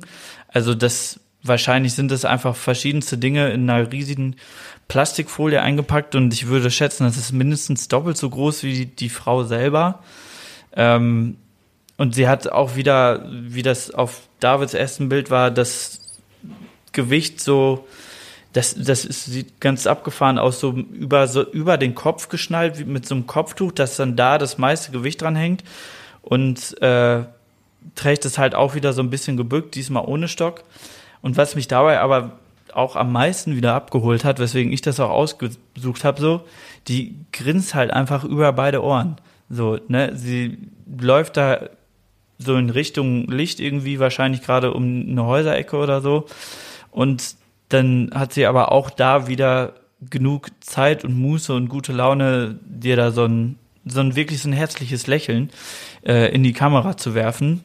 Und das, das fand ich einfach so, so am faszinierendsten irgendwie. Und natürlich mit der Kulisse auch wieder im Hintergrund, weil man natürlich auch wieder ganz viele Berge sieht, in dem jetzt auch relativ hohe Berge. Ich würde jetzt aber mal tippen, dass das nicht die Everest-Spitze ist, sondern irgendein anderer riesengroßer Berg, der da drumherum ist.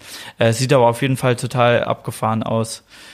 Sowohl vom, vom Inhalt, aber als auch von der Farbgebung. So auch wieder der Rotton vom Cover, der sich in ihren Klamotten so ein bisschen widerspiegelt. Äh, ja, das, das ist so mit, mit Favorit, würde ich sagen. Kann ich total nachvollziehen, dass du das Bild gewählt hast. Und nein, wir haben nicht dasselbe Bild genommen diesmal. ähm, aber das ist ja gut, dann haben wir zwei wunderbare Bilder noch zu besprechen. Ich finde es auch äh, unfassbar, wie sie in die Kamera grinst. Wohl wissend, dass sie auf dem Rücken wahrscheinlich jede Menge ähm, Sauerstoff einfach nur äh, hochtransportiert. Ich glaube, da ist nicht viel mehr drin außer Luft. Kannst du mir nicht erzählen, dass da was anderes drin ist außer Luft, Johannes? Man wird es nie erfahren. Ich würde ihr alles zutrauen. Ich würde ihr auch zutrauen, dass da fünf Stühle und drei Tischplatten oder so drin sind, keine Ahnung, aber es äh, sieht auf jeden Fall schwer aus. Gibt es dazu noch eine, eine weitere Geschichte? Hat, hast du noch andere Fotos von ihr gemacht oder ist es ein One-Shot sozusagen? Die Geschichte ist, ist ähnlich wie mit der, die ich ähnlich vom Himalayan Hotel, das war erzählt habe. Ähm, war auch, war auch ähm, ist es vielleicht sogar der gleiche Ort? Naja, es war auf jeden Fall einer dieser Morgenspaziergänge und es war einfach perfektes Licht und natürlich habe ich die schon von weitem kommen sehen. Die hat so einen rosa Einteiler an, der die trägt ein riesenweißes Paket. Das ist hier gerade so ist niemand anderes ist gerade hier. Ähm, und natürlich gibt's Bilder von ihr weiter weg. Und als sie aber dann an dieser Ecke ist, sieht sie mich auch und lacht mich einfach an. Und ich bin so froh, dass dieses, dieses Foto ähm, was geworden ist, so wie ich es mir vorstelle. Und das Lustige ist, ähm, das macht mich gerade irgendwie extrem happy, das alles zu hören, was ihr sagt. Aber man hat natürlich, man kommt heim, ich hatte glaube ich nicht crazy viele Bilder, ich hatte mit digitale vielleicht 1, also 1500 plus vier Filme und dann fängt man an natürlich zu kuratieren. Ich hatte, habe Leute gefragt, aber natürlich macht man die Hauptkuration für sich selber. Im Buch sind es 80 Bilder und dann musste man das Ganze ja nochmal runterbrechen für die Ausstellung. Und ich habe mich für ein Bild entschieden, das ich größer zeigen will als alle anderen. Und das ist dieses Bild. Ah, ja. Ähm, und weil das für mich alles, worüber wir jetzt gesprochen haben, zusammenfasst. Und ähm, ja. es gibt andere Bilder, die sind landschaftlicher cooler. Es gibt manche, die zeigen die Menschen noch ein bisschen besser, aber das fasst alles so ein bisschen ähm, zusammen und deswegen ist es das Bild, ähm, was ich auch gerne aufs Cover gepackt hatte, hat es aber nicht gut funktioniert und deswegen ist es das größte Bild in der Ausstellung. Und jetzt, wo du das gerade noch mal so ein bisschen erzählst, wie es entstanden ist, kann ich auch, also ich spüre quasi, wie in mir selber so die Begeisterung für dieses Bild nochmal so aufkommt. Und ich kann das auch voll nachvollziehen, wie du dich wahrscheinlich dabei gefühlt hast, als du gemerkt hast, so, ey, die, ne, klar, du hast das antizipiert, aber so dieser Moment, wie er da entstanden ist, dass sie da so vorbeiläuft, äh, gerade auch so einen so einen Schritt macht und dir dann aber noch äh, entgegenlächelt und dass es denn der Fokus auch sitzt, was ja mit einer M10 auch nicht immer garantiert ist so.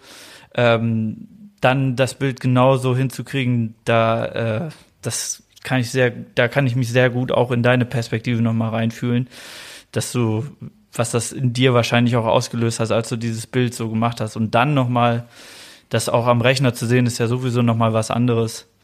Ähm, ja, das ist schon so ein, und wie du sagtest, das bricht halt wirklich die ganze Quintessenz dieses Buchs so auf, auf ein Bild quasi eigentlich zusammen so, da, weil da findet sich alles drin wieder irgendwie. Die Natur, die sehr gewaltig ist, ähm, die Freundlichkeit und die so das Mindset der Leute, was sie da aber auch arbeiten müssen und äh, das kommt alles so in einem Bild irgendwie zusammen. Das ist eigentlich eigentlich ein sehr schönes Schlussbild auch für die Sache, die wir gerade machen, nämlich Lieblingsbilder und Topbilder und was weiß ich nicht alles besprechen hier. Aber ich würde, äh, um es zu vervollständigen ähm, und weil es so gut passt zu dem, wie wir dich gerade sehen, Johannes, noch mein allerliebstes Lieblingsbild kurz einmal erzählen und das ist auf Seite 95 und das heißt Keep Smiling. Da ist ein äh, Mann porträtiert. Ich glaube, es ist von allen Bildern 80, hast du ja gesagt, das closeste Porträt, wenn ich mich so recht erinnere, was ich gesehen habe.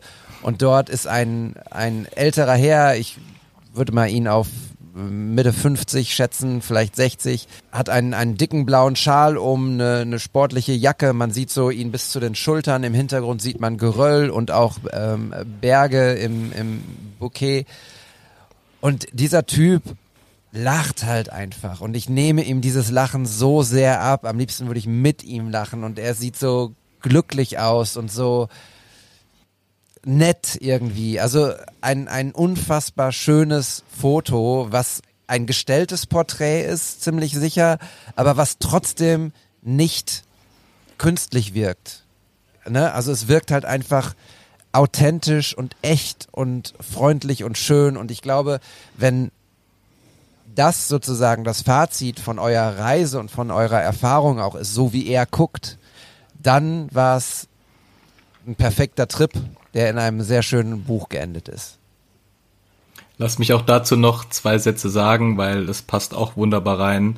Ähm, er war nämlich einer, der unsere Sachen getragen hat. Und ähm, das waren immer die gleichen Jungs. Und am Anfang checkt man gar nicht so, wer sind denn jetzt unsere, die Träger, die zu unserer Gruppe ähm, gehören, weil die hast du ja morgens kurz gesehen, wie sie sich die Taschen geschnappt haben und am Nachmittag wieder, da standen die Taschen aber schon da und die haben auch immer ein bisschen in einem Haus neben uns gewohnt, aber natürlich, der Typ ist zwölf Tage die gleichen Etappen gelaufen wie wir und irgendwann checkst du, der gehört zu uns und er hatte einfach immer gute Laune, er war immer freundlich, hat mich irgendwann angefangen, haben wir uns zu grüßen und ich glaube, dieses Bild ist relativ spät sogar entstanden, ähm, wo man schon, wir haben nie miteinander groß gesprochen, außer zu winken und zu nicken.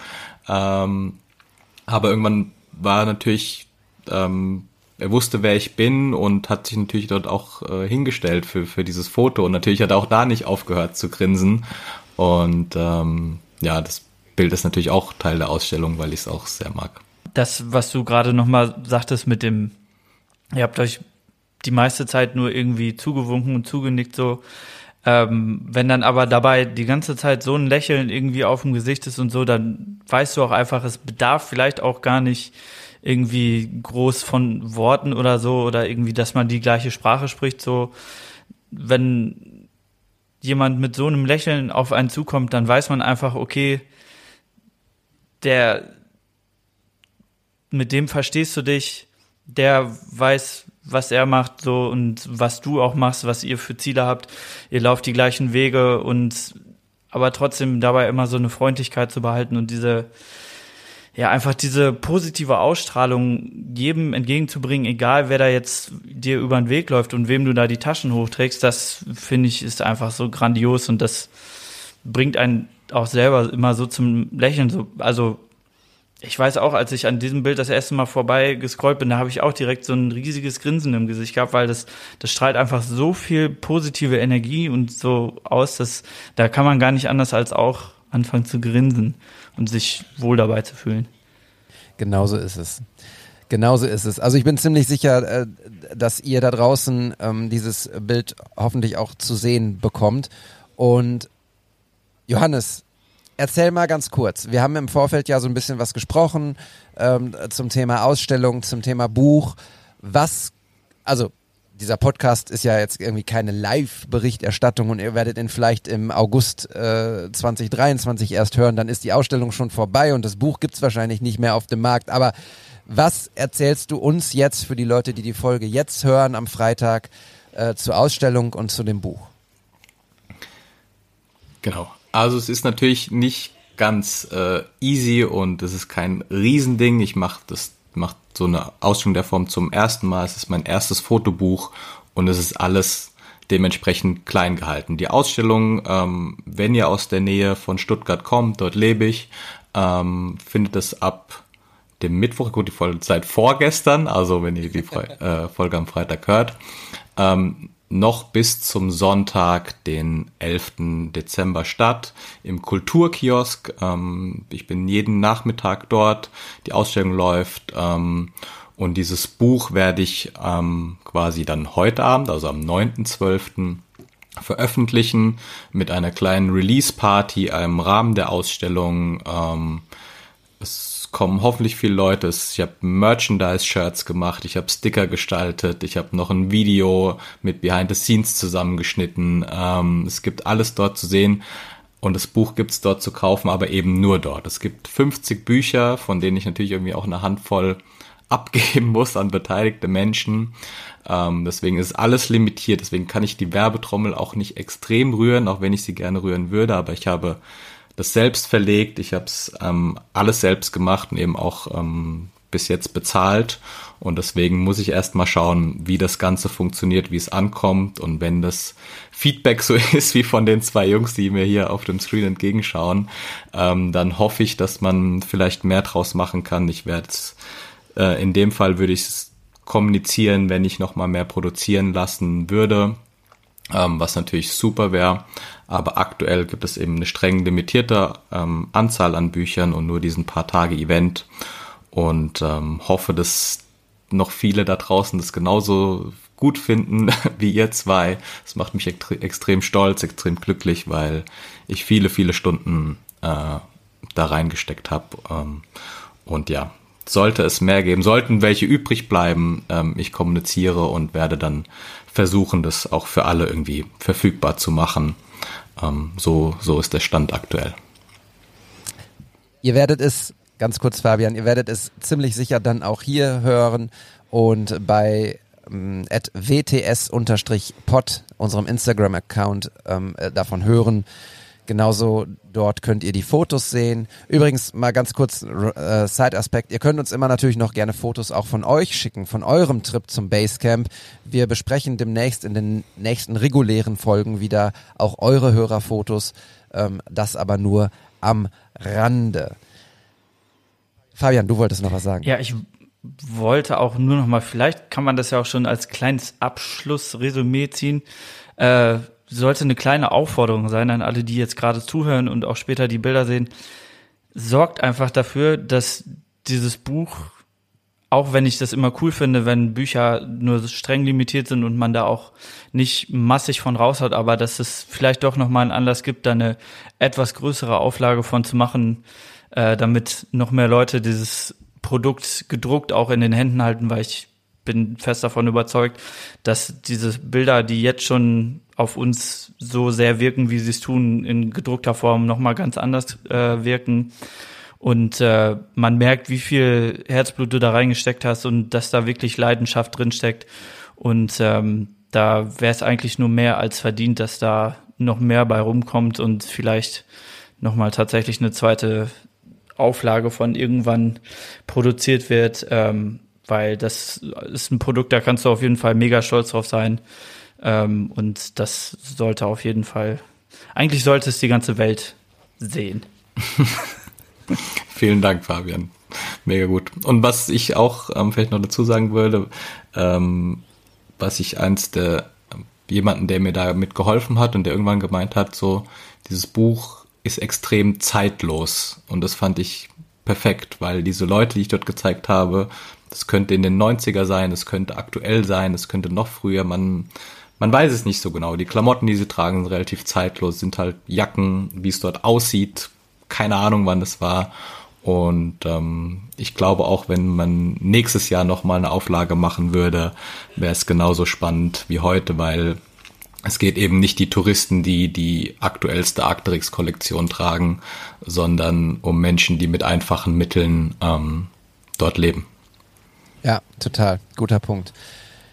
Ich äh, möchte eigentlich gar nichts mehr hinzufügen. Ich finde, ähm, Fabian hat es gut erwähnt. Ähm, schaut euch das Buch an, teilt bitte die Fotos und wenn ihr Interesse habt, dann lasst es auf jeden Fall Johannes wissen. Für Leute aus dem Raum Stuttgart, heute Abend Release Party trinkt eins für uns mit, bitte. Also ein, eine kleine Fanta mit Eis oder Wasser. Und ähm, geht bis noch Sonntag zur Ausstellung und schaut euch die Bilder an, denn das ist ja das, was wir hier immer predigen. Also auch schon als Matthias und Olli hier waren, Fotos gehören an die Wand, Fotos gehören in ein Buch. Und das hat Johannes uns äh, gezeigt und gemacht und deshalb ganz, ganz, ganz, ganz großartig. Ich ähm, werde mir sicher auch eins davon besorgen, mein Lieber. Hat ich dir ja schon geschrieben. Und genau, Johannes, dir gebührt im Prinzip jetzt einmal das Schlusswort, vielleicht auf Sprache. Die habe ich leider äh, nicht gelernt, aber ich kann mich an der Stelle nochmal bei, bei euch bedanken. Ich habe ja neulich irgendwie schon bei meinem Instagram, vielleicht folgen ja auch ein paar, einen, einen Teaser geteilt, der extrem viel geteilt wurde. Ähm, ich habe so viel positives Feedback und freue mich natürlich über mehr. Und wie gesagt, ich ähm, bin stolz darauf. Es würde mich natürlich riesig freuen, wenn man da was Größeres draus machen könnte. Und sonst, ähm, es steht auch in dem, in dem letzten Teil, den letzten Textteilen des Buches, dass es euch ähm, inspirieren soll, ähm, Abenteuer zu erleben, äh, ob mit Kamera oder ohne Kamera. Ich glaube, es ist immer schön, mal die Comfortzone auch zu verlassen äh, und andere Dinge zu sehen. Und ich hoffe, dass ich mit den Bildern natürlich Geschichten erzähle, die noch nicht erzählt wurden, aber auch inspiriere, vor die Tür zu gehen. Das, was Johannes sagt. Auf Wiedersehen, ihr Lieben.